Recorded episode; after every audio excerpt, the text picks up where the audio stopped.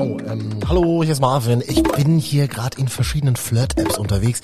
Natürlich nur zur Recherche, ist doch ganz klar. Also, vielleicht habt ihr ja auch so eine App auf dem Handy. Und eine Studie sagt sogar, während der Corona-Krise wurden Dating-Apps intensiver genutzt. Und eine App spricht Ende März 2020 sogar stolz von einem Swipe-Rekord. Was glaubten ihr? Finden wir in Flirt-Apps wirklich die große Liebe? Ja. Sagt gleich bei uns Wirtschaftspsychologin und Paartherapeutin Johanna Degen. Außerdem checken wir mal, wie euer Profil in so einer Flirt-App am besten aussehen sollte, damit ihr richtig gute Flirtchancen habt. Naja, und der wichtigste Teil in diesem Podcast kommt wieder von euch. MDR Sputnik. Deine Meinung. Ein Thema. Diskutiert. Diesen Podcast gibt's natürlich nur, weil ihr uns eure Statements dagelassen habt in der kostenlosen MDR Sputnik App. Vielen Dank dafür. Große Liebe in Dating-Apps. Du glaubst da nicht so dran, ne? Hi. Ich kenne in meinem Bekanntenkreis niemanden, der über eine Flirt- oder Dating-App die große Liebe gefunden hat. Und mhm. ich halte da jetzt auch nicht so viel davon. Ich bin lieber Fan von, ähm, naja, über Freunde, irgendwie jemanden über drei Ecken kennenzulernen oder so. Das, äh, ja, das finde ich besser als persönlicher irgendwie. Bei dem anderen denke ich, die wollen nur das eine bloß. Und dann ist sowieso wieder Schluss. Also ich denke, in den meisten Fällen würde ich sagen nein. Aber ich habe 2017 meine Ehefrau kennengelernt oh. über Tinder. Und wir sind seit Mai 2021 glücklich verheiratet. Also manchmal kann es auch klappen. Und ein krasses Statement von dir. Ganz ehrlich, also auf Dating-Apps, da hängen bloß Leute ab, die im echten Leben gar keinen bekommen. Ey, also ich glaube, für viele ist es einfach wahnsinnig praktisch, oder? Mal eben auf Arbeit, nebenbei in der Bahn oder auf der Couch nach Flirts oder eben der großen Liebe zu suchen. Aber finden wir sie da auch? Johanna Degen, Wirtschaftspsychologin und Paartherapeutin an der Uni Flensburg. Also, findet man in Apps die große Liebe? Ist das möglich? Ja, also das ist durchaus möglich und äh, mithin auch nötig, ähm, weil eben viele sich dort einfinden und jetzt nicht nur unter der Pandemie, sondern auch vorher ist das im Moment so der Ort, wo man sich trifft. Wir haben eine Userin bei uns in der App, die sieht das aber ein bisschen anders. Hallo Sputnik, also auf jeden Fall, ich bin der Meinung, man findet in Dating-Apps vielleicht nicht unbedingt die große Liebe, vielleicht, ich weiß ja nicht, reicht vielleicht für ein One-Night-Stand, aber vielleicht auch gar nicht mehr.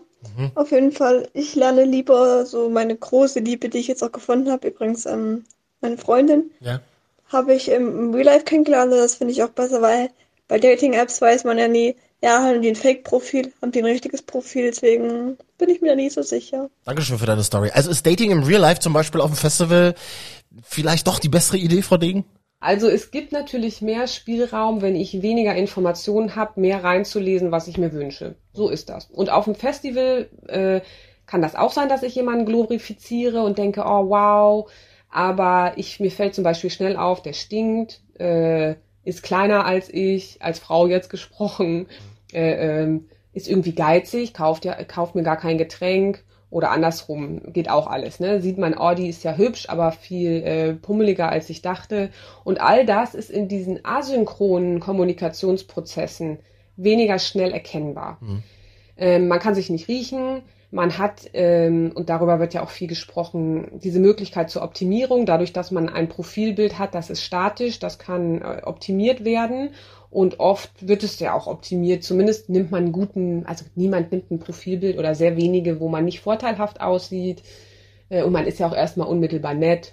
Man sieht nicht die Mikromimik, man kann sich nicht riechen und mhm. so weiter. Also ja, da ist mehr Platz für Projektionen. Das ist schon so. Warum sind wir als Menschen überhaupt in Flirt-Apps unterwegs? Interessant finde ich das vereinende Moment, weil alle suchen besondere Momente, Gefühle zu erleben, sich als besonders zu erleben und eben mh, mm, eine Besonderheit zu schaffen in dem sonst manchmal enttäuschenden Lebensentwurf. Ja, und manchmal geht das sogar richtig gut aus, so wie bei dir. Story aus unserer App. Also ich finde diese Dating-Plattform gar nicht verkehrt. Ich habe über diese Dating-Plattform meine große Liebe gefunden. Mhm. Und klar wird es auch nur genutzt, um mal eine schnelle Nummer zu finden, muss ich ganz ehrlich sagen. Aber es gibt auch die positiven Seiten.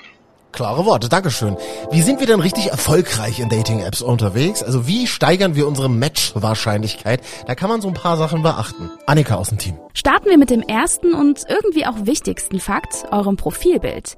Ladet bestenfalls eins oder mehrere von euch hoch, auf denen ihr gut zu sehen und möglichst authentisch seid. Überrascht euch sicherlich genauso wenig wie mich, aber Studien zeigen, dass Profile mit einem oder mehreren Fotos öfter geklickt werden als Profile ohne. Vielleicht habt ihr ja auch schon mal was davon gehört, dass Menschen bzw. vor allem Frauen attraktiver wirken, wenn sie etwas Rotes anhaben. Es gibt tatsächlich eins, zwei Studien, die das so sogar bestätigen. Wirklich aussagekräftig ist es aber natürlich trotzdem nicht. Ich denke mir aber, hey, warum nicht ausprobieren? Ja, ein schönes Bild ist so das eine. Das andere finde ich aber auch immer witzige Texte. Ich habe zum Beispiel mal eine Person gesehen, die hatte in ihrem Profiltext stehen, ich bin, glaube ich, die einzige Person, die Rosenkohl mag. So, sowas finde ich irgendwie nice. Annika, was sagst du zu Profiltexten? Als totale Abturner gelten dabei Rechtschreib- und Grammatikfehler, ist klar, sowie extreme Geheimnistuerei, so nach dem Motto, hm, du musst schon selbst rausfinden, wie ich so drauf bin. Nee. Aber auch sexuell anzügliche oder zu ausführliche Texte kommen in der Regel nicht so gut an. Fun Fact übrigens, eine Studie hat belegt, dass 81 Prozent der Menschen auf Dating-Plattformen bei mindestens einer Angabe in ihrem Profil lügen. Jeder vierte davon sogar beim Beziehungsstatus. Und dann Match oder Flame oder Like oder was auch immer. Vergesst Matching Rates. Oh. Viele Plattformen bieten prozentuale Wahrscheinlichkeiten an, die zeigen sollen, wie gut oder schlecht man zu jemandem passt. Wissenschaftlich belegt ist das alles aber nicht. Ganz im Gegenteil. Studien zeigen nämlich, dass sich der Beziehungserfolg überhaupt nicht anhand verschiedener Eigenschaften zwischen zwei Menschen vorhersagen lassen. Also schaut lieber abseits des Matching Scores oder noch besser, vertraut einfach auf euer Bauchgefühl. Jetzt ist es Zeit, mit den Texten zu beginnen. Viele der Nachrichten bleiben aber unbeantwortet. Klar, das hat man nicht immer in der Hand, dafür aber wie und was man schreibt. In einer Studie von 2011 kam raus, dass Frauen lieber auf lange Textnachrichten antworten, mhm. wohingegen Männer eine kurze und knappe Message präferieren. Außerdem sind wohl Nachrichten mit dem Wort du im Text beliebter und sympathischer als Messages mit vielen Ichs. So, und dann ist es endlich soweit. Wenn's dann doch online gefunkt hat, dann fehlt nur noch eins, das Treffen.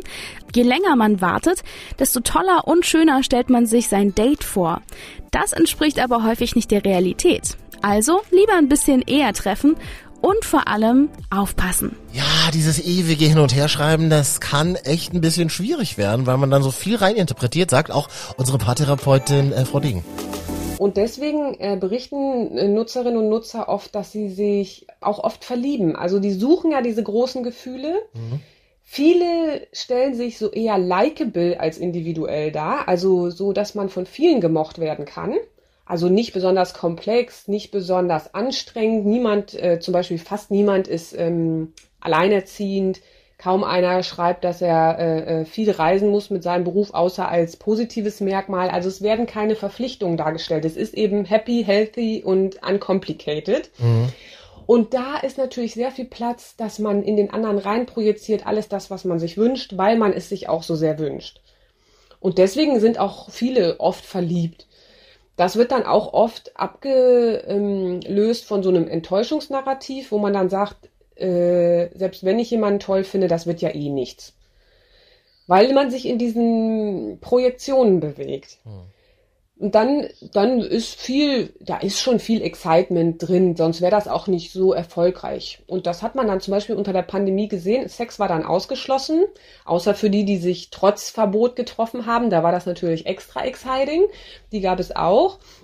Aber wenn der Sex wegfällt, dann einerseits wurden dann so soziale Prozesse sehr wichtig, sowas, man hat dann da äh, Angst bewältigt und sich sozialisiert, aber andererseits haben viele berichtet, es ist öde. Also wenn Sex ausgeschlossen ist, geht zwar nicht vorrangig um Sex, aber wenn sozusagen dieses Treffen ausgeschlossen ist, da war auch schnell die Luft raus. Naja, und manchmal läuft ja so ein Treffen auch nicht wirklich so, wie man sich's vorgestellt hat, oder? Erzählt uns in der App Ricarda Hofmann, die kennt ihr vielleicht aus ihrem Podcast Busenfreundin. Ich hatte mal zum Beispiel ein Date, ein Tinder-Date und mhm. ich sag mal so, ähm, das Bild entsprach jetzt nicht dem der Realität. Frau Degen, wie erkenne ich denn Fake-Profile? Also es ist zum Beispiel recht ungewöhnlich, als Frau sich sehr aufreizend zu präsentieren. Das liegt daran, dass das auch meistens bei Männern gar nicht gut ankommt. Die möchten ja eben nämlich die Ausnahme. Die besuchen keine promisken Frauen, die mit schon ganz viele Dates hatten. Die suchen eigentlich eine Ausnahme, die nur aus Versehen auf Tinder ist. Und deswegen zeigt man sich selten besonders aufreizend. In dem Fall. Ein männliches Fake-Profil hm, da kommen wir schnell in diese Schiene äh, mit sexueller Sicherheit. Das ist natürlich eine Schwierigkeit, der sich auch äh, die Anbieter stellen mit diesen Sicherheitsbutton und Panikbutton. Da sollte man natürlich, als Frau würde ich jetzt sagen, also eine gute Idee, was ich so lehre, ich lehre ja auch sexuelle Sicherheit und Aufklärung, sich an öffentlichen Orten treffen, nicht zu jemandem nach Hause gehen, nicht zu jemandem ins Auto einsteigen, sich erstmal in der Bar treffen äh, zum Beispiel sich auf anderen sozialen Netzwerken wie Instagram anschauen, was, ob die sozial eingebettet sind, ob das echte Personen sind, die was von sich preisgeben. Ja, und dann kann es auch klappen mit der großen Liebe, wie du uns hier berichtest in der MDR Sputnik App. Ja, ich habe meinen Schatz 2015 über damals noch äh, Friendscode 24 kennengelernt. Ja. Ähm, hat aber auch ein bisschen gedauert. Also 2013 hatte ich mich damals angemeldet, zwischendurch noch jemanden kennengelernt. Mhm und ja, jetzt sind wir schon sechs Jahre zusammen und was soll ich sagen, nächstes Jahr heiraten wir. Für uns war das halt damals ideal, weil wir beide nicht so die Disco-Gänger oder so waren. Ja. Ähm, wir hatten ja auch ein bisschen was alle beide durchgemacht und ja, auf diesem Wege haben wir uns dann sozusagen getroffen. Und ja, wie sagt man so schön, war das so die Liebe aus auf dem ersten Tipp oder besser gesagt, Liebe auf den ersten Klick. Absolut richtig. Dankeschön für deine schöne Story. Und Leute, let's face it. In Deutschland leben über 21 Millionen Singles. Das ist eine Zahl aus dem letzten Jahr. Und für etwa die Hälfte der UserInnen von Online-Dating-Diensten hat sich daraus schon mal eine feste Partnerschaft oder zumindest ein erotischer Kontakt ergeben. Wurde rausgefunden in der Umfrage. Also, da merkt ihr schon, mit dem richtigen Bild, einem respektvollen Chat und einem schnellen Treffen sollte das auch für euch kein Problem sein. Haben wir ja heute gelernt. Was sagt eigentlich der erste Prince Charming zu Online-Dating, der erste Gay-Bachelor quasi. Nikolas Puschmann bei uns in der App. Ich denke definitiv, dass man in Flirt-Apps die große Liebe finden kann, weil wenn man sie nicht nutzt, ähm, ich meine, es ist so ein bisschen horizonterweiternd, weil du kennst ja sonst immer nur deine Gegend, du bist immer sozusagen, wenn du auf die Arbeit fährst, immer hast du immer den gleichen Weg, ja. gleiche Uhrzeit, gleiche Menschen und ähm, da kannst du auch mal ein bisschen über den Tellerrand schauen. Und ich meine, so. ich habe ich hab im Fernsehen meine Liebe gefunden. Natürlich bin ich dann auch überzeugt von Apps. Leute, verliebt euch, ist schön. Yes! Okay, ich gehe da mal zurück in die Flirt-Apps. Vielleicht treffe ich euch da gleich. Jo, und ihr diskutiert weiter. Findet man in Flirt-Apps die große Liebe? Jetzt in der kostenlosen MDR Sputnik-App. Und da wartet dann auch schon unser neues Thema auf euch. Wir wollen mal wissen, was du von Schönheits-OPs hältst. Und daraus mache ich dann einen Podcast nächsten Donnerstagnachmittag wieder in der kostenlosen MDR Sputnik-App, in der ARD Audiothek und zum Beispiel auch bei Spotify. Ich bin Marvin. Ciao. MDR Sputnik. Thema. Thema. Diskutiert.